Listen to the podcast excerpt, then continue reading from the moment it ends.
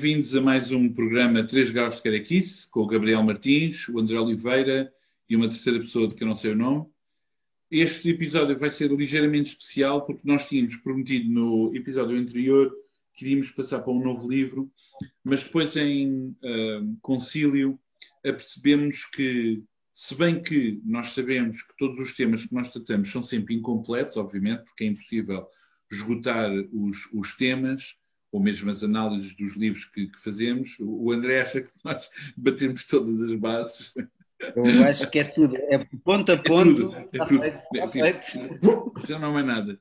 Mas nós sentimos um bocadinho in, incompletos no programa passado, porque o, o, tema era falar de personagens e, de uma certa forma, sobre dois aspectos, que era a evolução das personagens nas mãos dos seus próprios autores e, por outro lado, a evolução das personagens, eventualmente, na mão de outros autores, autores ou dos seus uh, leitores, fãs, etc.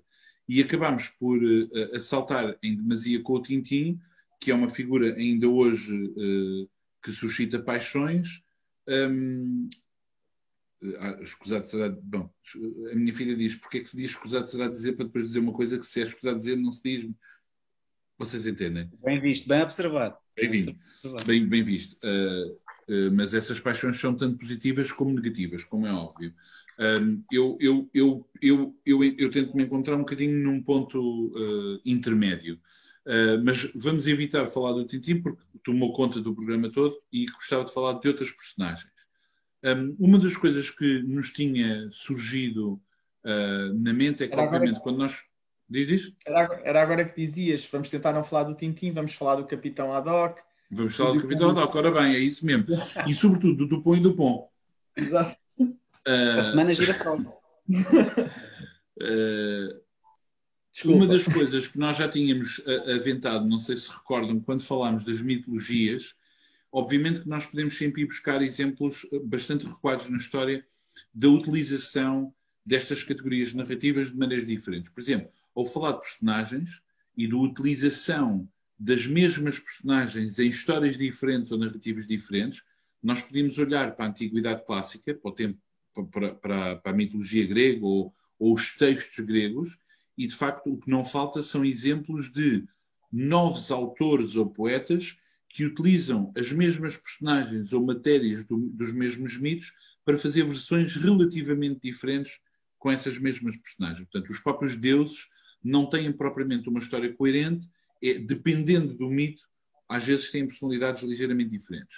Mas vamos tentar aproximar-nos um bocadinho da Idade Moderna e uh, o, um bom exemplo de partida seria o Dom Quixote. Uh, de uma forma muito, uh, muito sucinta, o, o Cervantes escreveu um livro sobre o Dom Quixote, ao qual não deu o nome de primeira parte, era simplesmente o livro de Dom Quixote, e uh, essa personagem foi tão impactante na sociedade do seu tempo. Uh, havia também a importância da assinatura, portanto, não era, já não era propriamente, não é que fosse o primeiro, mas durante a Idade Média, por exemplo, existiriam personagens, por exemplo, de todo o, de toda, um, o ciclo do Graal, o ciclo arturiano, etc. Essas personagens não eram associadas necessariamente a um autor, ou seja, não tinham propriamente um copyright, digamos assim, e portanto eram reutilizadas por muitos outros autores. Ora, o, o Quixote já é uma coisa diferente, é uma personagem que pertence a um autor em particular, o Cervantes. E o que aconteceu foi que rapidamente surgiram outros textos literários publicados, etc., com outros Quixotes, em que faziam coisas diferentes, eh, continuidade, continuações da história ou versões diferentes, etc. E que chegou ao ponto do próprio Cervantes ficar aborrecido com isso e ver-se obrigado a escrever um segundo livro de continuidade das histórias do Dom Quixote, ou seja, fazendo uma segunda parte, quando ele não o queria fazer, uma sequela, diríamos hoje, e curiosamente na segunda parte, há um episódio em que o Quixote de Cervantes se cruza com outro Quixote. O Quixote de um texto que não é o de Cervantes. Portanto, o, a verdade é que, aliás, como, como, sabem os leitores do Paul Auster, por exemplo, que o Paul Auster cita uh, o Cervantes, nós podemos apontar Cervantes, e sobretudo Quixote, como uma. É, é um dos primeiros romances da modernidade, mas também já tem alguns, alguns dos ingredientes daquilo que seria uh, considerada pós-modernidade, ou seja, a, a, a, capacidade metalinguística de fazer um romance sobre o próprio romance, assim sucessivamente. Portanto, isso é, é, é bastante curioso. Um, se me é permitido, eu tenho uma grande admiração por esse livro, ao ponto que o meu, uh, quando eu publico alguma coisa, o, o, selo editorial é Montesinos, que é um episódio do, do Quixote, uh, La Cueva de Montesinos, que é um dos episódios mais fantásticos de, de, da obra, e portanto é, um, foi, é uma obra de facto influente. Um outro exemplo curioso da relação entre a personagem e o fora do autor, digamos assim, é o Sherlock Holmes, do Conan Doyle. O Conan Doyle, como muitos de vocês sabem, se não toda a gente que está a ouvir este programa, fez uma série de contos e poucas novelas com o, Quixote, com o, Quixote, com o Sherlock Holmes, decidiu, pá, estou farto de escrever este detetive de meia leca, quero fazer literatura séria, porque eu sou uma pessoa séria, afinal de contas estou muito mais interessado em fotografias de fadas falsas e de falar com espíritos, isto é uma coisa que o Conan Doyle fazia, e hum, resolveu matar o Sherlock Holmes, como toda a gente sabe, naquele famoso episódio dele perdido no IKEA. Agora não me lembro exatamente qual é o episódio, mas acho que é relativamente famoso. E depois foi. E, como, como? Foi no, ao pé dos colchões, né? entre, entre, os molas e os de, de, esponja. Perdido. Onde é eu... Elementar, meu caro Watson, está escondido embaixo de um Urgetal de Frost. Uh, e o, o, furor foi tão grande do público que disseram não, tem que voltar, tem que voltar, e ele viu-se obrigado a escrever uma nova história em que o Sherlock Holmes voltava à vida, afinal não tinha morrido, etc, etc. Bom, portanto, isto são dois casos particularmente famosos historicamente de personagens que acabaram por ter um impacto de tal maneira fora do âmbito desejado do, dos seus autores que foram obrigados a ter novas vidas literárias. Mas obviamente que nós poderíamos ir para muitos outros exemplos, como personagens que são continuadas por outros autores depois de morrerem, ou por serem ou por haver autorização para isso, como no caso do Lovecraft, por exemplo, na continuação dos mitos do Cthulhu, ou, uh, ou outros exemplos que podíamos ir buscar. E, obviamente, no mundo da banda desenhada, saberemos que existe a prática do Spirou, que foi inventado por um, um autor, mas depois foi continuado por muitos outros autores, ou na banda desenhada norte-americana, em que a maior parte das personagens das grandes editoras são propriedade das editoras e não dos autores propriamente ditos, o que permite fazer várias vidas. Bom, portanto, isto seriam os pontos de partida e vamos ver onde é que isto nos leva. Ok? Faltam cinco minutos para, para isto, para, para a reunião ir. Alguém que ah, intervenha durante cinco minutos. Não, força, André. Não, não, força, força. Não. E enquadra isso melhor, pá. Tu tens, a tua cabeça está lá em baixo. Eu estou sempre, eu sou o nazi dos, dos enquadramentos. Estou sempre a dizer, vocês estão muito pequeninos. Não, avança, avança, amigo, avança. Ah, eu tenho que ser num programa uma vez o último, vá lá. Nunca, nunca sou eu, vá lá. Força. Ora bem, eu hum, esgotei todo, todo, tudo aquilo que tinha para dizer acerca de personagens a falar do Tintim, um, mas uh, tenho só algumas coisas que gostava de dizer. No meio de no meio de um universo tão vasto de, pá, de personagens, seja na literatura, seja no cinema, seja na, na, banda desenhada, eu acho que um bom exemplo de, daquilo que uma personagem pode vir a tornar-se acaba por ser o meu primo. Porque quando eu era miúdo, uh, nós brincávamos com os bonecos e ele fez uma coisa extraordinária que até hoje me, me impressiona, que é, nós tínhamos os bonecos uh, dos Masters of the Universe, G.I. Joe's, Tartarugas, etc. E ele tinha um boneco da feira, muito feio, que era daqueles bonecos que tinham uma cabeça enorme, bootlegs de, de, outros, de outros, bonecos uh, conhecidos, com o Mohawk. Aquilo era uma miscelânea de, de referências de várias, de várias coleções. Era um esquimó dos bonecos de plástico. Era, sim, esquimó era uma espécie de anão o bolo, atenção. Sim, sim, sim, exato, exato, era um esquimó. Mas o, o engraçado é que aquilo era uma espécie de anão, mas com o tamanho uh, de pessoa, de uma pessoa que não é anã. Portanto, eu, todas as proporções eram de anão, mas depois ela era um boneco com uma proporção como aos outros. Enfim, ele criou uma história e uma narrativa à volta daquela personagem de um plástico tosco e muito inferior aos nossos bonecos de marca bons, que aquele boneco era o boneco que, todos nós queríamos brincar. E então, basicamente, aquilo que me, me incutiu já nessa altura é que não era tanto o brinco em si, era a história que nós criávamos à volta do boneco. E era a alma que nós transmitíamos ao boneco. E eu acho que isso é uma lição, ainda hoje, eu, eu nunca me esqueço dessa lição, que é, é uma lição que, que é interessante.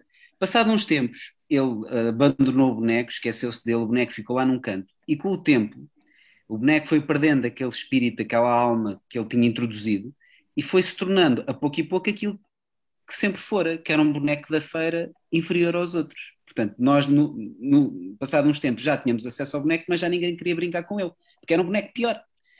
Um, então, eu às vezes ponho-me a pensar que é, na verdade, isto de, das personagens, nós ficarmos apegados à personagem uh, e depois, com o passar do tempo e, o, e a mudança de autor, uh, ele ir mudando também, ir, ir se alterando, ir ganhando às vezes uma aura que não tinha no início, ou ir perdendo a aura com que começou.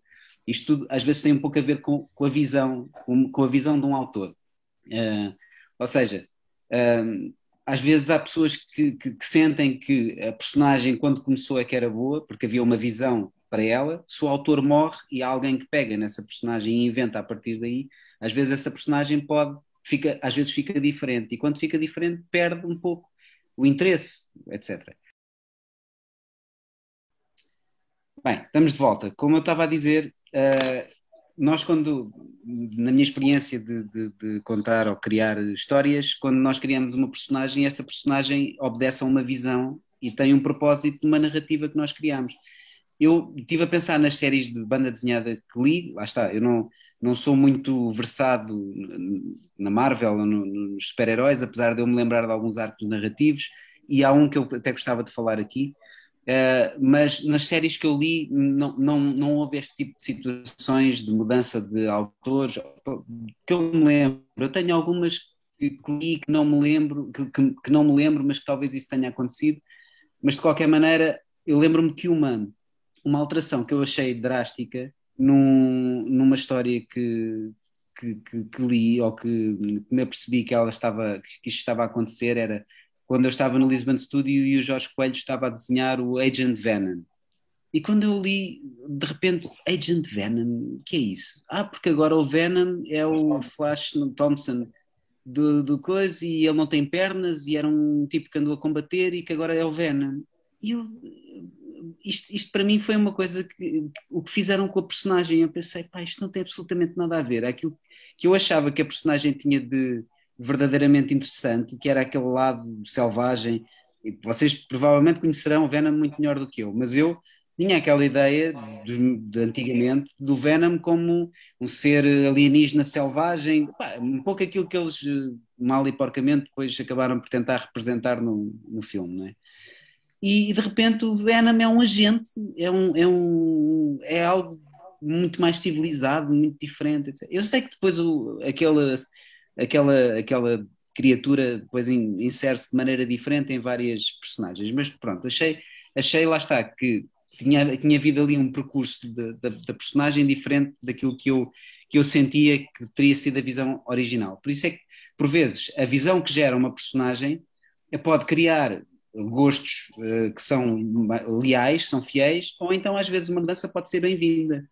Por exemplo, agora nesta última nesta última trilogia de, de, Star Wars, houve muita gente que ficou muito indignada com, com o segundo filme, que eu, eu gostei, uh, e, que, e, uma das coisas que, que, fez muita confusão foi o Luke, no início do filme, lançar, tirar o, o, o sabre de luz para trás. Eu achei isso muito bom, achei isso genial e até refrescante. Houve gente que incendiou e ficaram incendiados a dizer: é, ele, ele nunca faria isto. Quer dizer, a personagem agora tem 50 anos. Uh, a personagem da, da, trilogia original era um pouco, uh, quer dizer, aquele, aquele herói, não é? O primeiro filme então era uma espécie do príncipe. Eu vou interromper. Se tu achas que isso pode ser possível, nós não temos mais nada a dizer um ao outro, estás a entender? Lá está, acaba, acaba a amizade. Foi uma coisa. Foi uma coisa. Se os, problemas, se os problemas dos novos filmes de Star Wars se resumissem ao Luke a tirar o lightsaber para trás, mas eu isso, ficava mas, contente. A visão, a visão original do criador para aquela personagem não era esta. Não é? Mas também a visão original desta, daquela personagem tinha 20 e tal anos. Não é? Nós estamos a, a, há uma mudança grande no tempo. A personagem mudou. Isso parece-me altamente realista. O gajo ter-se tornado hum, alguém cético, alguém uh, amargo e, e, capaz de fazer aquilo. Claro que depois está uh, com, com um monstro a tirar leite azul das tetas do monstro. Isso é, isso é, é absurdo, não é? Claro que depois isso também acontece. Mas esse, esse pequeno pormenor de, de, de, dele conseguir atirar o sabre para trás e não querer mais nada a ver com aquilo, achei interessante e achei, achei plausível. Acho que é muito é possível que alguém que é jovem, que é idealista, que tem uma, uma energia e uma posição em relação e que serve um propósito naquela narrativa, naquela história, avançamos 10, 20, 30 anos, essa personagem é completamente diferente. Quer dizer, nós próprios temos como exemplo, mas as pessoas às vezes parece que não olham para as personagens como algo mais estanque, algo que tem que ser sempre fiel a determinados valores. Eu acho que é bastante uh, possível. Posso interromper só, mas agora de uma forma séria, é, é porque isso também eu, eu, eu, eu, eu compreendo o mecanismo que leva a isso. É porque é, essas personagens, todas essas personagens, sejam em que, em que sentido for, é o mesmo, por exemplo, na, nas novas versões de personagens de banda desenhada, quando são feitas por novas personagens, sobretudo aquelas que não têm o hábito de ser feitas por outras personagens, nomeadamente, mais recentemente, o Lucky Luke, Blake Mortimer, Blue Bear, Blue, etc, etc. Todas essas personagens. O que acontece é que essas personagens fazem parte de textos que foram consumidos numa idade, uh, na infância, na adolescência, ou seja, numa, num, num momento um, em que havia uma certa visão do mundo relativamente simplista. Claro, quando nós somos crianças, o mundo é fixe. Somos protegidos, não temos que nos preocupar, etc. Portanto, nós queremos proteger a, a percepção das personagens do nosso tempo porque, porque, porque eles correspondem a uma segurança psicológica desse mesmo tempo. Ou seja, nós, uhum. nós esquecemos que nós também vimos outras personagens feitas em versões para nós e não suportamos que haja versões diferentes daquelas que conhecemos em infância, porque isso é dizer que a nossa infância não merece ser protegida. Não sei se estou a fazer-me entender. Ou seja, é, é, o problema da nostalgia. A pessoa gosta do que era. Eu compreendo, mas eu, eu compreenderia melhor esse argumento se nós tivéssemos. Eu, eu não estou a defendê-lo, eu não estou a defendê-lo. Não, não, não. Estou a explicar o mecanismo da nostalgia, atenção. Sim, sim, sim, mas eu, eu compreenderia melhor esse argumento se a personagem do Luke ainda tivesse 20 anos. Ou seja, se não tivesse envelhecido. Claro. É como os livros do Asterix e o Obelix, imagina. Então, mas, agora mas, morreu... oh, André, mas isso, mas isso é uma coisa que prova, uma coisa que digo sempre, que é as pessoas não crescem com isso. Por exemplo, há uma frase que eu adoro, que é ouço as pessoas a dizer assim: Ah, eu cresci com esta personagem. Não é? Eu cresci Sim. com o Lucky Luke. O que é que essa frase quer dizer? Significa, eu li o Lucky Luke quando eu tinha 7 anos. Hoje que tenho 47, gosto de ler o Lucky Luke e lembrar-me de quando tinha 7 anos. É não mesmo. significa que é ler o Lucky Luke como uma pessoa de 47 anos e ver algo que fale à minha experiência de vida de um gajo que preenche impostos, trabalha, Exato. tem responsabilidades determinadas eh, eh, relaciona-se com as pessoas de uma maneira diferente do que uma criança de 7 anos, não é? Quer dizer, eu, espero que a pessoa se relacione aos 47 anos com o mundo à sua volta de uma maneira diferente do que 7 anos. Nem sempre seja, acontece. A menos seja o Trump Mas é... ainda continua a ter 7 anos, não é? É meu! É meu!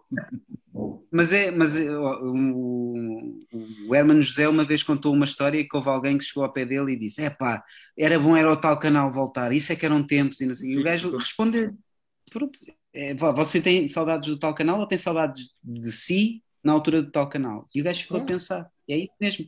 Agora, de facto, o, o look é isso, é, é, se tivéssemos é, como, como o Obelix e o Asterix, agora se os novos autores estão a trabalhar na série para continuar exatamente como estava, não é para inventar e agora o Asterix é bêbado e não sei o quê, não, é para ficar exatamente como estava.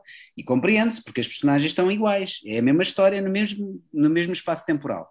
O Luke envelheceu, as coisas passaram, é natural que seja assim. Eu tenho um sonho, que agora não sei se é possível realizar ou não, porque isto está tudo complicado, mas eu gostava muito de pegar no rock, foi dos meus primeiros livros, se calhar o primeiro, assim um bocadinho maior, e fazer uma história, pegar naquelas personagens e fazer uma história 20 anos depois. E com certeza que não. Eu, para mim, o exercício enquanto autor não seria ok, agora ele vai de férias, não é continuar eh, o que se passou no dia seguinte, não é uh, passaram-se 20 anos e a personagem está igual, é como é, que, como é que eu consigo também ter um exercício de memória, de pensar como é que eu era há 20 anos e como é que sou agora, é muita coisa, sou parecido, noutras não, e tentar uh, representar essa transição para uma personagem que eu criei. Deve ser giro, eu gostava de fazer. Um, e da mesma maneira acontece com autores diferentes. É, é um exercício que é perceber com, porque é que esta personagem foi criada assim, de que forma é que, é que cumpre o propósito e como é que eu agora posso utilizá-la noutro universo, noutra situação uh, de, diferente. É, é, Parece-me parece um exercício. Nem sempre as pessoas aceitam bem. Um, mas isso tem a ver com o que cada um de nós espera de, das personagens. Há quem espere que elas fiquem iguais para sempre. Um, Gabriel. O que, tens, que, que tens a dizer, Gabriel? Uh, então, as personagens. Uh, não vou aqui. Não, não, Isto é, é, um pouco lançar o. Ora bem, as personagens por Gabriel Martins. Aqui vai. As personagens, como deu para perceber aqui, acho que são, são muito importantes, são fascinantes. Podemos deixar, talvez, para um futuro programa aquela discussão que algumas pessoas têm do que é que é mais importante, as personagens, a ação, mas não, não ia por aí agora as personagens muitas vezes levam-nos, são elas que nos movem a querer continuar a seguir, a ver ou ler qualquer história, ou se não sentirmos nenhuma empatia, se não nos apegarmos a elas, também rapidamente, se calhar, perdemos o interesse no, na obra. Uh, há, há, diferentes casos, diferentes formas de abordar as, as personagens ao, ao longo do tempo, pegando nos exemplos que vocês estão a dar. Uh, e pegando na banda desenhada, em, em, que é um meio em que as mesmas personagens aparecem recorrentemente em várias obras. E a verdade é que há personagens que foram feitas para estar estagnadas no tempo, para existirem ali dentro de uma bolha, como os exemplos que vocês deram. O Asterix, mesmo mudando de autores, a intenção é continuar a que aquelas personagens se mantenham a viver naquela aldeia, a baterem romanos e tudo mais ou menos sempre igual. Outras personagens foram mudando, quiseram ir acompanhando os tempos. No, no caso dos super-heróis, também pode ser movidos por vendas, claro, mas há, há uma intenção em modernizar e depois com as mudanças de, dos autores, isso vai acontecendo mais ou menos. No exemplo do Venom, é mesmo uma personagem diferente. Eu acho que não entra aqui. Apesar de ser o mesmo simbionte, antes era o Eddie Brock, agora é o Flash Thompson, podiam ter mudado o nome. Faz todo o sentido que seja uma personagem completamente diferente. Uh, como é óbvio, nós podemos mudar muitas personagens a dada altura e se as mudarmos demais, deixam de ser aquela personagem, não é? Eu vejo isto muitas vezes nas adaptações, por exemplo, da banda desenhada ao cinema. Aquela personagem não é a personagem da banda desenhada. Pode ser uma ótima personagem, até pode ser melhor, mas se mudares assim tanto, deixa de ser uma adaptação, é quase usar o nome. No caso do. Mas tens exemplo, tens algum exemplo disso? Uh, talvez a Mary Jane nos Novos Homens-Aranhas uh, é muito diferente, por exemplo, da banda desenhada. Olha, eu tenho um bom exemplo, quero falar a seguir, pode, mas vou ali buscar. Mas uh, não, não estava a pensar em nada concreto. Dá-me mais um tempo. Mas onde é que foi o André? Fui buscar um, um, exemplo que é, normalmente, eu, eu gosto sempre mais de quando há uma banda desenhada que inspira uma série ou um filme, Epá, é muito raro eu dizer que gostei mais do filme ou da, da série do que da BD. Mas neste caso, comprei este livro há, há pouco tempo, The End of the Fucking World. Este, esta série está no Netflix e, e a BD é, é interessante, é, é, aqui está mais ou menos fiel uma história à outra, em traços muito gerais. Mas as personagens na série estão muito mais interessantes do que estas. Porque estas acabam às vezes por cair ali um bocadinho no estereótipo do marginal, da, margin, da marginalidade, principalmente do rapaz, etc. E, e, na, e a série tem uma tem um, um, fundo muito atual, as personagens são muito awkward, como estes miúdos, uh, a malta nova de hoje em dia, às vezes há uma awkwardness que é, é, é parece-me que é características dos tempos que vivemos, se calhar por, por causa de, das redes sociais, por causa de, de muita vivência no, no, na internet, esta malta que está sempre na internet, né? E, e eu acho que há ali uma, há ali uma plausibilidade e uma. Epá, aquelas personagens são muito reais, são muito verdadeiras, têm uma awkwardness muito autêntica que o, que o livro nem sequer tenta lá chegar. Não, nem se pode dizer que é mais fácil passar por audiovisual. O livro nem tenta ir até aí. Por isso, simplesmente, não foi até aí. Os personagens não, não são tão interessantes quanto isso. E a série deu-lhe esse caráter interessante. Um, e, portanto, o livro é médio, a série para mim é muito boa, porque tem esse, esse caráter que falta um bocadinho nas personagens do livro. Bem, voltando, eu não, também não me estava a queixar quando disse aquilo, estava só a tentar fazer umas, umas divisões, umas organizações. Não, porque o mais importante para mim é que, que resulte, que seja bom. Um, no, no exemplo do Luke Skywalker, eu acho que esse é do, do, do, das coisas eu acho muito interessante, particularmente interessante, que é uh, o envelhecimento da personagem, portanto, a personagem evoluir ao longo do tempo. O caso do Luke depende, obviamente, a pessoa que pegar no Luke passado 20 ou 30 anos, obviamente o que aconteceu nesses 20, 30 anos vai ser crucial para a pessoa que ele é agora. Portanto, o Luke Skywalker podia ser como no Last Jedi ou podia ser outra coisa completamente diferente. Tudo depende do que é que lhe acontece naqueles anos. Tudo pode funcionar, a personagem não tem que ser estagnada. Eu tenho ideia, posso estar enganado, que no último Indiana Jones, em que o Harrison Ford aparece mais velho, eh, ele tem momentos em que parece o pai dele, o Sean Connery, no terceiro filme, a dar na cabeça ao filho. Eh, e é giro ver isso, ver esse, isso dar a volta outra vez, não é? Portanto, porquê? Porque é o Indiana Jones mais velho. E esse tipo de mudanças bem feitas, eu acho que são interessantes e, e, pronto, acho, acho que é relevante. Mas aí também é um bocadinho o easter egg. dizer que o Indiana é um Jones e o Templo do Crânio de Cristal é um bom filme. Eu, eu, não, disse isso. eu não disse isso. Eu não disse, não disse isso. É, verdade seja dita que ele não, ele não disse Eu disse que é um ótimo filme. Não, não foi nada disso. Mas isso, isso aí é um bocadinho, apesar de não ser forçado, e também o filho é o Shia LaBeouf, porque é que não estaria a dar na cabeça a esse gajo, mas, uh, mas um, mas é um bocadinho a caça ao easter egg, que é, olha, isto foi o que o outro disse. É um bocado aquela piadola dos é fãs. De... Mas, mas olha, não, eu, de, de, de, não sentiram, não sentiram nenhuma emoção ao ver o Harrison Ford voltar a pegar no chapéu, mesmo que não. o filme não seja assim tão bom. Não, porque eu vi o, Harrison Ford, é, 90% do filme é o gajo em CGI a dar pá, cambalhotas e. pá, eu honestamente já nem me lembro do filme, mas. mas olha, para tentar voltar ao nosso tema, em vez de se perderem nessas porcarias de filmes, em vez de estarem a falar de cinema. Em, em vez de falar de cinema, bom cinema. Eu ainda não acabei como por exemplo a linha húngara dos anos 30. Então diz lá, vá, homem. Não, e só queria dizer um exemplo que é até algo que estou a ver agora, na parte do envelhecimento e que explora isso muito bem, é a, nova, a última temporada do Twin Peaks, em que regressam os personagens, são supostamente passaram 25 anos dentro da, da última temporada até esta, e algumas personagens são efetivamente diferentes, e é uma série que também aborda essa componente do envelhecimento, e acho isso muito interessante.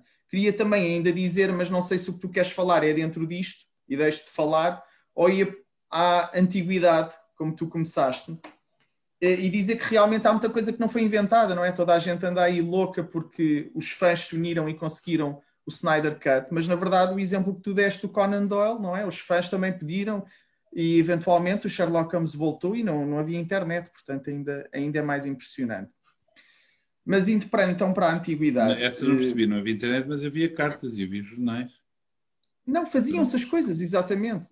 Está bem, mas não é, não é o mesmo tipo de. Mas o que é que isso tem a ver com o Snyder Cut? Agora não percebi. Ah, porque os fãs pediram. Sim, sim pediram sim, e o autor fez. Sim, sim, Ou eles fizeram, sim.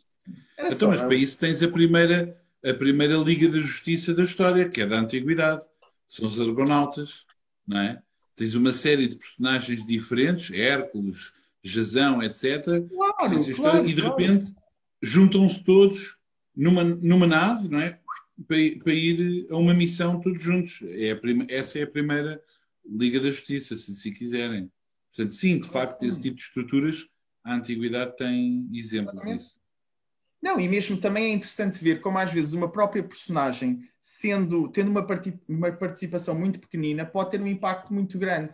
Não saindo do Sherlock Holmes, A Irene Adler é uma personagem, salvo erro, que aparece apenas numa curta, do, numa short story, numa, num conto do Sherlock Holmes.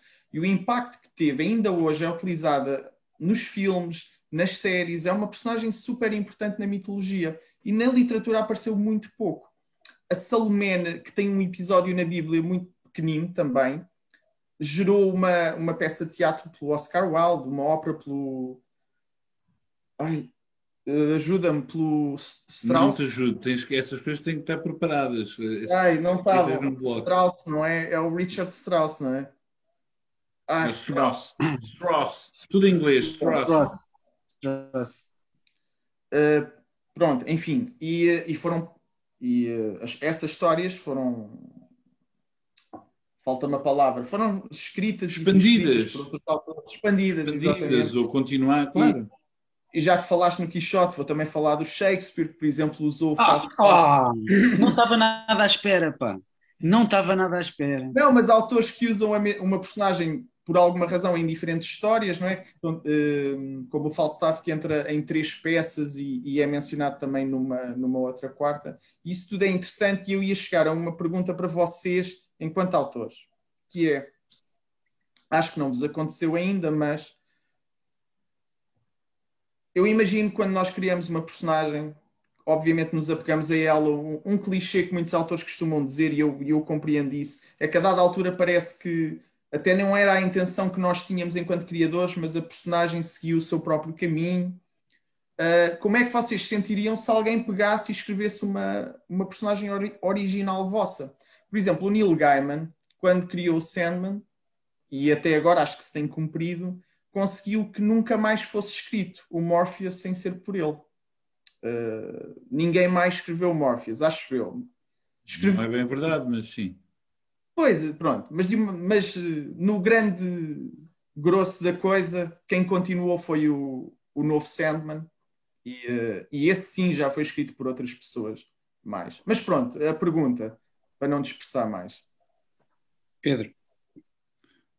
Epá, eu não tenho nada a responder porque eu não, eu não tenho assim nada de escrito, de, de, não tenho muita coisa escrita para que isso mas, aconteça. Mas imagina, achas Portanto, que seria, seria não, porque isso é um exercício até de soberba, que é pensar que eu alguma vez faria alguma coisa ou que farei alguma coisa que merecesse essa atenção da parte. Ou seja, em primeiro lugar, uma resposta humilde que me ficava bem era ficava obviamente tocado por haver essa atenção.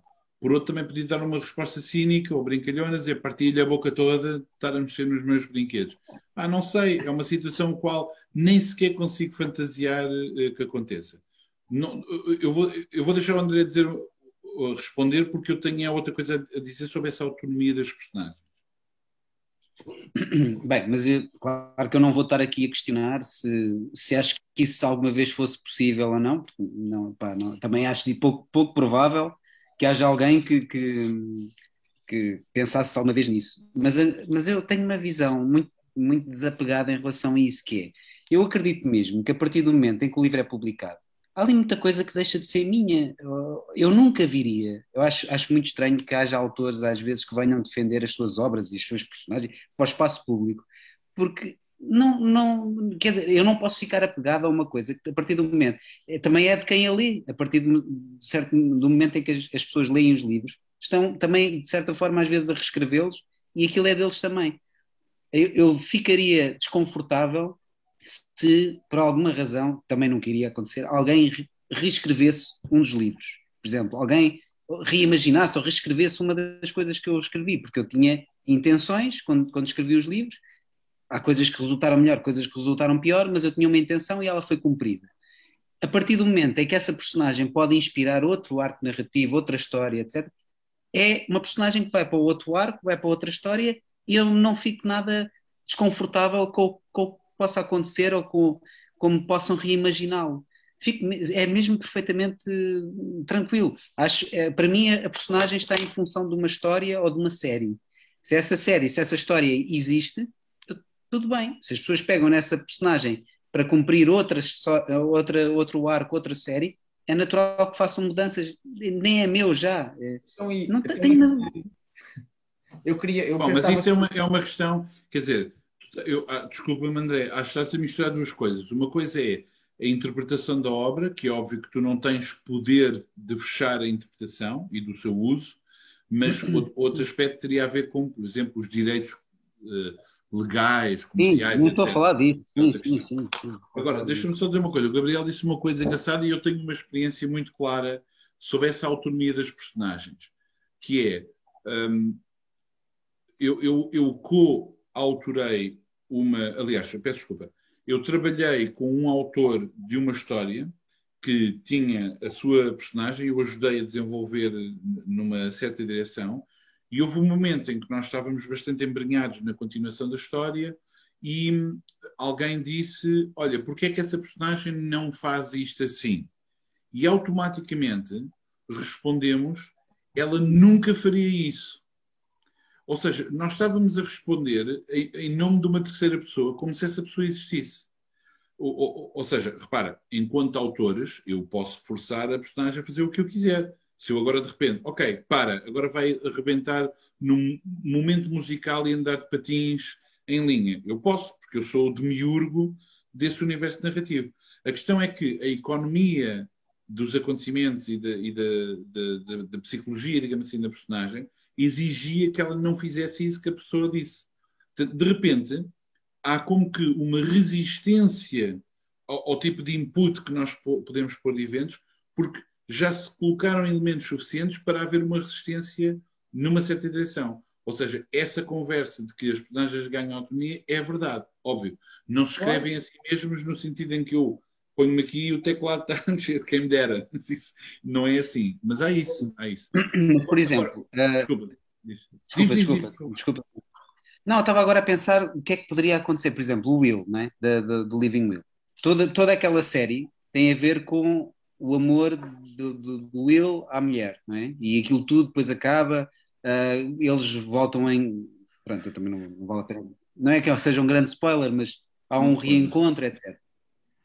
Agora, imaginem que alguém pegava no Will e fazia uma história em que o Will uh, batia na mulher, na, na Judith. Epá, se me perguntassem, eu acho, que não tem, eu acho que não era uma coisa que pudesse acontecer. Eu nunca escreveria isso. Era nesse sentido é. que eu também estava a perguntar, realmente. Isso deixar-me desconfortável, porque acho que poria em causa a minha história. Se calhar o problema é esse. Mudava a tua é, história. Eu não. acho que poria em causa a minha história, sim.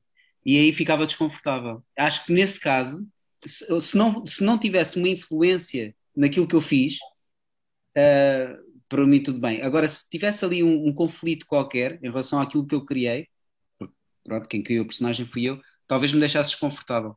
Pronto, eu estava a tentar ver qual é que era a situação. Mas isso, essa, mas isso é porque uma... estamos a falar de um texto fechado, não é? É porque estas coisas há uma grande diferença entre Sim, é falar verdade. de personagens que são criadas em contextos populares e géneros uh, de fantasia que permitem fazer várias coisas, sei lá, uh, é perfeitamente concebível neste momento nós pegamos num personagem, por exemplo, como o Tarzan e imaginamos o que aconteceria se o Tarzan fosse raptado pelo Flash Gordon e fosse para outro planeta. É perfeitamente uh, imaginável, porque nós temos a plasticidade de todos esses géneros e permite fazer isso. Agora, no teu caso, é, o texto é fechado, ou seja, é uma obra autoral cuja plasticidade é menor. Não sei se Sim, Estou a fazer entender. Não, mas eu, eu só estava a, a, considerar cenários como, claro. uh, por exemplo, no rock.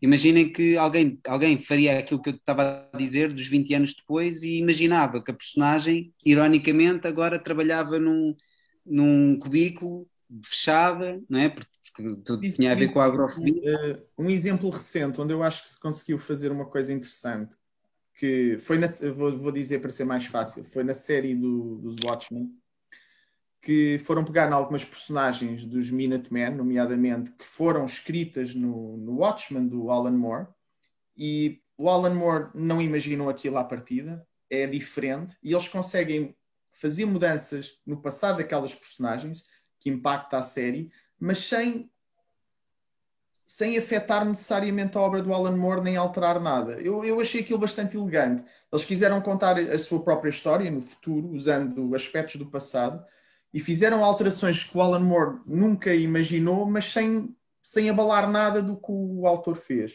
Eu achei isso bem conseguido, eu, eu gostei. Inclusivamente, mas eles mexeram lá numa coisa, inclusivamente imaginaram a homossexualidade de duas personagens, do Minuteman, e isso, quanto Sim. muito, poderá ter sido indicado. Tipo, não houve Sim. nada. Sim. Não houve nada. Está tá bem, mas isso cai é no exemplo que eu estava. Mas isso cai no exemplo que eu estava a dar do Tarzan, que é, são textos populares que estão dentro de géneros que já estamos mais do que habituados a ver essas transformações, não é? Isso acontece muitas vezes, e portanto permite essa plasticidade. O, o, o, um outro exemplo que eu não queria deixar de dar e que podia levar a, a discussão noutra direção é quando estávamos precisamente a falar de autores que têm tempo suficiente para transformar os propósitos das suas obras uh, em alguma coisa relativamente diferente. Eu, por exemplo, eu daria dois exemplos, um negativo e outro positivo. E o negativo até é uma coisa que confesso que gosto, porque há, uma, há ali uma certa uh, aspecto de juventude que ainda gosto, que é o, o, o Hellboy do Mike Mignola, que já está há, há décadas a, a, explorar a personagem, só que na verdade eu sinto que aquilo ultimamente, é verdade que houve muitas transformações, o Hellboy transformou-se, mudou de atitude, morreu, etc, etc, mas é um bocadinho, é do mesmo. Agora continua a haver séries da infância, digamos assim, do Hellboy, mas aquilo, na verdade, perdeu, a, a, meu ver, perdeu muita qualidade da escrita e do interesse. É, é, um, é quase um pastiche, pastiche de si mesmo, não é? Mas um bom exemplo é o Dave Sim com os Cérebros, que começou como uma espécie de paródia do Conan o Bárbaro, com aquele bicho, eu não sei dizer a palavra bem, Aardvark, ou lá o que é aquilo. Um, começou como uma paródia do Conan e aos poucos foi-se transformando numa obra cada vez mais complexa de um espelho de toda a nossa sociedade. Bom, depois o David, agora dava pano para mangas falar do, do Dave Sim, as diatribes em que ele entrou e as loucuras, etc. Mas isso também faz parte precisamente das transformações do próprio autor. Portanto, o, o Cérebros é um excelente exemplo de uma obra que lida na sua completude se vê uma transformação radical dos propósitos da obra. Por exemplo, também podíamos falar do Love and Rockets, dos Hernanda Brothers, e cada um dos irmãos trabalha de maneira diferente. Mas as transformações do Love and Rockets, eu diria que estão, estão mais próximos da lógica, digo isto da maneira mais expressiva, da telenovela. Ou seja, uma história de grande continuidade, com grandes histórias e linhas de desenvolvimento, das relações humanas e, obviamente, acompanhando os tempos. O Cérebros é uma transformação mais radical, porque é mesmo de atitude perante, perante, a, perante a sociedade. Pronto. São alguns exemplos de transformações internas que me pareciam interessantes de discutir também. Só queria também dizer isto, e era, era outro exercício de soberba que eu acho piada, mas que era a questão do, por exemplo, o exemplo do Frankenstein, Victor, a história do Victor Frankenstein, que também já foi adaptada a N vezes, a N coisas. Uh, é interessante que o, livro da Mary Shelley, uh, desculpa, o livro da Mary Shelley, uh, que eu acho que é ótimo, eu gosto muito do livro, honestamente. a personagem que acabou por ser mais adaptada, usada, manipulada, foi a do filme, com o Boris Karloff porque não, não acho que tenha a ver com qualidades, acho que é mesmo porque o cinema chegava a um maior número de pessoas. E a imagem que todos temos quando fechamos os olhos e pensamos no monstro de Frankenstein é o do filme, é o Boris Karloff, que ainda hoje em dia aparece nos desenhos animados, como o Frankie, a Turma da Mónica, não é? Também tem essa personagem. E não é a personagem da Mary Shelley, do livro. O exercício que eu ia fazer a brincar era vocês criavam uma personagem numa banda desenhada espetacular, faziam um filme, toda a gente gostava, e chegavam ao pé de vocês, e André, Pedro, conhecem a personagem X muito boa, que era, era vossa. E eles não faziam puta ideia que era do vosso livro. Eu acho que graças a essas coisas que vocês iam reagir. Mas, Sim, mas, é isso, é mas, isso, mas isso é uma coisa que tu podias dizer, lá está, falámos há bocado do Quixote, mas quem nunca leu o Quixote não sabe o que é o Quixote. Quem nunca sim, leu o Quixote pensa que é uma história sobre um gajo maluquinho atrás dos moinhos. Mas, não, mas eu acho, eu acho isso interessante. De, de... Eu, eu, acho interessante as, as, histórias que são, muito, que são muito conhecidas da cultura popular, como o Quixote, o Romeu e Julieta. Muitas vezes, quando tu vais ler, és muito surpreendido, porque o que passou e o, e o, e o que existe nessa, nessa cultura popular é muito pouco ou incompleto. Eh, eu tinha uma imagem errada do Sancho Panza antes de ler o Dom Quixote e não sabia uma data de coisas sobre outras histórias também, como o Romeu e Julieta. Mas isso, isso, não sabemos nada de nada enquanto não vemos os textos originais. Claro, claro, enquanto não temos. Mesmo, mesmo o Quixote, que o episódio mais conhecido é o dos moinhos, não é? E eu percebo porque é que seja usado como metáfora e referência, é um episódio muito curto. É uma cena muito pequenina. Num livro que é imenso e que tem duas partes, como tu disseste. E já agora, completando o que tu estavas a dizer em relação à segunda parte, existe na segunda parte um livro falso sobre o Dom Quixote que anda a circular. Aquilo realmente, nesse sentido, foi, eh, foi muito à frente na, na parte da linguagem metatextual. Foi, foi muito. Bué da frente, meu. O gajo era bué da maluco. Epá, é, é Olha, muito bom. É André, muito... queres pôr. Vamos ter que fazer aqui mais um corte, se calhar. Sim, daqui a nada. Queria só referir que o Gabriel falou no Romeu e Julieta, que é do. Ah. Pronto, era só para quem não sabe. Para quem não sabe. Hoje falámos duas vezes acerca do bardo. Acho que é preciso três, não é? Acho que é, acho que é o mínimo por programa, não é? É o mínimo aceitável. Um... Eu, o Romeu e Julieta é um dos meus textos favoritos. Adorei o Leonardo, da, o Leonardo da Vinci nesse filme, está muito bom. Eu até gosto desse filme. Eu acho que está bastante chique. Por acaso eu gosto muito do filme também. Vês? Vês? Eu, eu gostava muito de ler isso, é, é, o Cérebros do. Pá, nunca li. O Cérebros de Dave Sim. Eh, e, e também tempo, tenho... São apenas 4 mil, 5 mil páginas. Não, ah, okay. Calhar tentou dizer por baixo. Eu estou a guardar para as férias. Estou a guardar para as férias ler isso tudo. E, e vocês também falaram do. Tenho muita curiosidade também de ler o. o, o como é que é? O Swamp, o Swamp Thing do, do Alan Moore, que vocês vocês falaram na altura que ele tinha dado uma dimensão diferente à personagem, por ser uma planta que jogava que era homem, apesar de. Ou ah, seja, a personagem era de uma maneira e que o Alan Moore a reinventou de uma, uma forma muito mais interessante. E lá está, pegou numa personagem que não era. E se calhar também, no Miracle Man, também terá ter acontecido uma coisa semelhante. Sim que é de introduzir uma dimensão absolutamente nova e, e muito mais elaborada e complexa nas, em personagens que se calhar à partida não são assim tão interessantes, tu abres, não é? Tu abres o Swamp Thing e começas a ler o Alan Moore escrever super, sobre super-heróis e, escreve como aquela frase do Flash vive no mundo de estátuas e é de género, epá, isto é, dentro de super-heróis isto é poesia, não? Aquilo é fantástico. Eu sei, estou a exagerar, mas é muito bonito. Ele, ele escreve muito bem, eu acho. Fiquei com vontade, fiquei com vontade. Também que era interessante ver como é que esta personagem. O Gabriel hoje é só, é só arriscar, pá. O gajo disse que a Mary Shelley é uma grande escritora, o Elmura é uma grande escritora. Fogo, o gajo está sozinho é. nestas claro, é? é? verdade. É, é, de um risco, pá, que isto é mesmo. Epá, mas é assim. Olha, eu só gostava de dizer Por que eu lado, gosto Pedro, muito... Pedro teve a gamar. É um escritor muito bom, muito bom, é muito bom. O Pedro está a falar e gabou o Dom Quixote, que é só um monte de listas consideram no melhor livro de todos os tempos, mas, mas sim. Pouca gente o leu, sabes? Pouca gente o leu. Uhum inclusive as pessoas que se calhar fizeram essas listas, mas ele está lá. É o mais provável. Eu acho que a piada é, no, no, nos programas todos, o único gajo que falou no Monsanto e do Vitor Norte fui eu. Eu é que sou a única pessoa que corre verdadeiros riscos aqui, falar de bom cinema. Vocês é falam é do. do... ok, corte.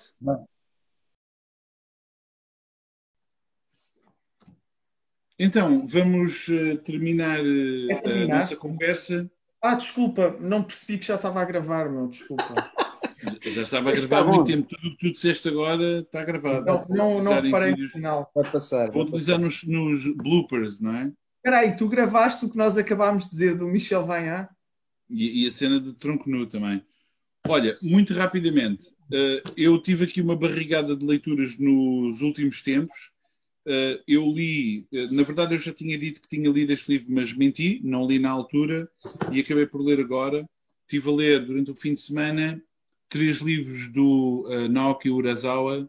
Isto é uma coletânea de histórias curtas. Isto é uma história completa que, que, é uma daquelas encomendas do Louvre que têm convidado vários autores para fazer. E este é o novo volume de uma nova série que está a ser em inglês. Eu acho que se não me engano, em espanhol já vai no terceiro ou quarto volume, talvez, mas só li isto agora.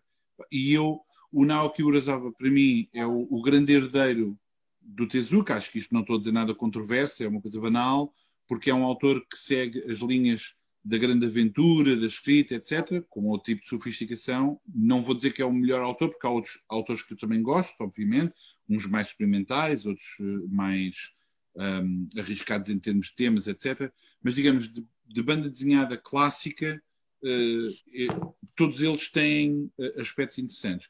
Uma coisa que eu gostava de salientar do Naoki Urasawa é que é, é um dos poucos autores que eu conheço, quase muita coisa, que dá uma atenção particular para construir as personagens secundárias. Ou seja, mesmo as personagens que podem não ter um grande impacto são criadas de uma forma bastante humana. É muito, é muito curioso.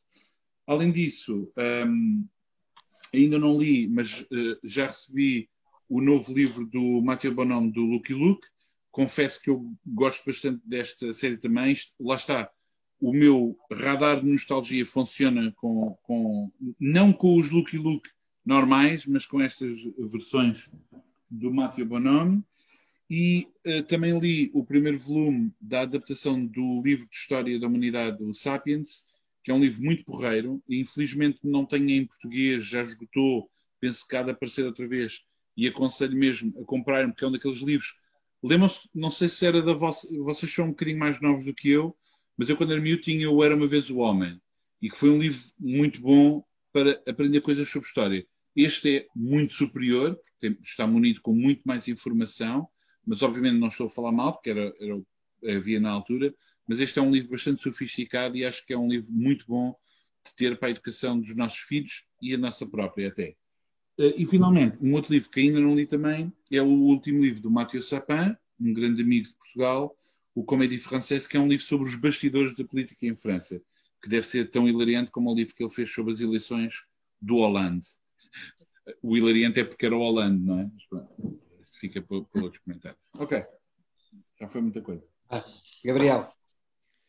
Não, não tenho muito. Recebi hoje, ainda está quentinho, saído do forno, eh, a nova mesinha de cabeceira, ao número 29, salvo erro, que é pelo André Ferreira, e que me parece um conto ambiental uh, ambientalista uh, e visualmente muito colorido, parece-me, vou descobrir, mas parece-me interessante. André?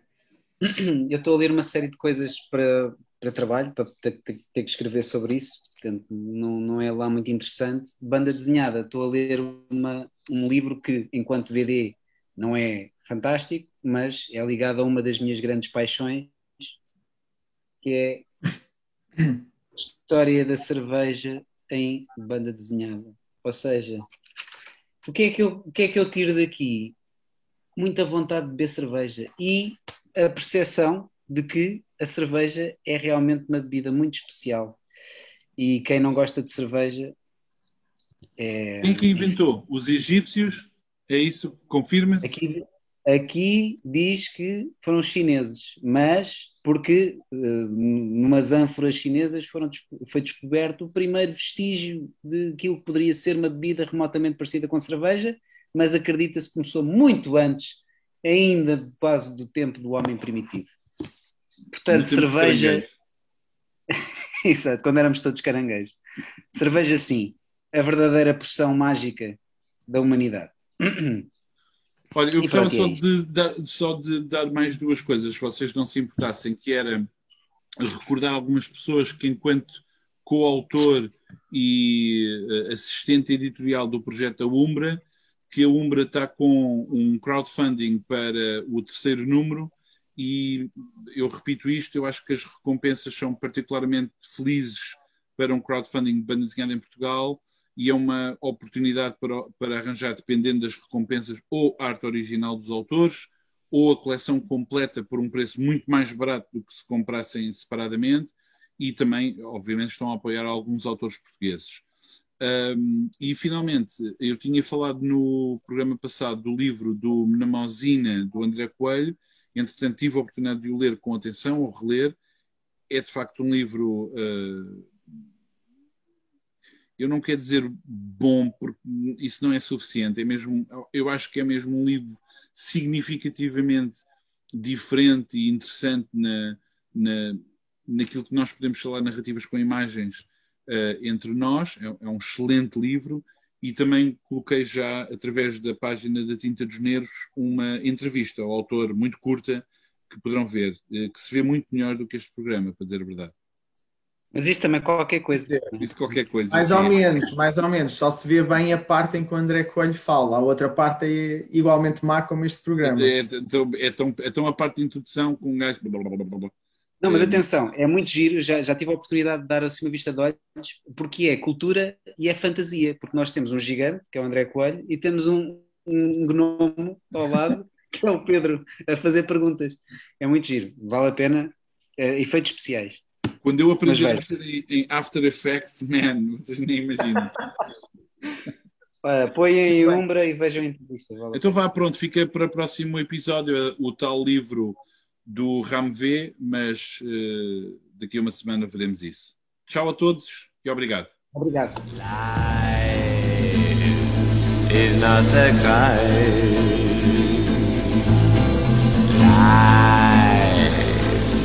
is not the kind. Life, life, life is not the crime, is not the crime, is not the crime.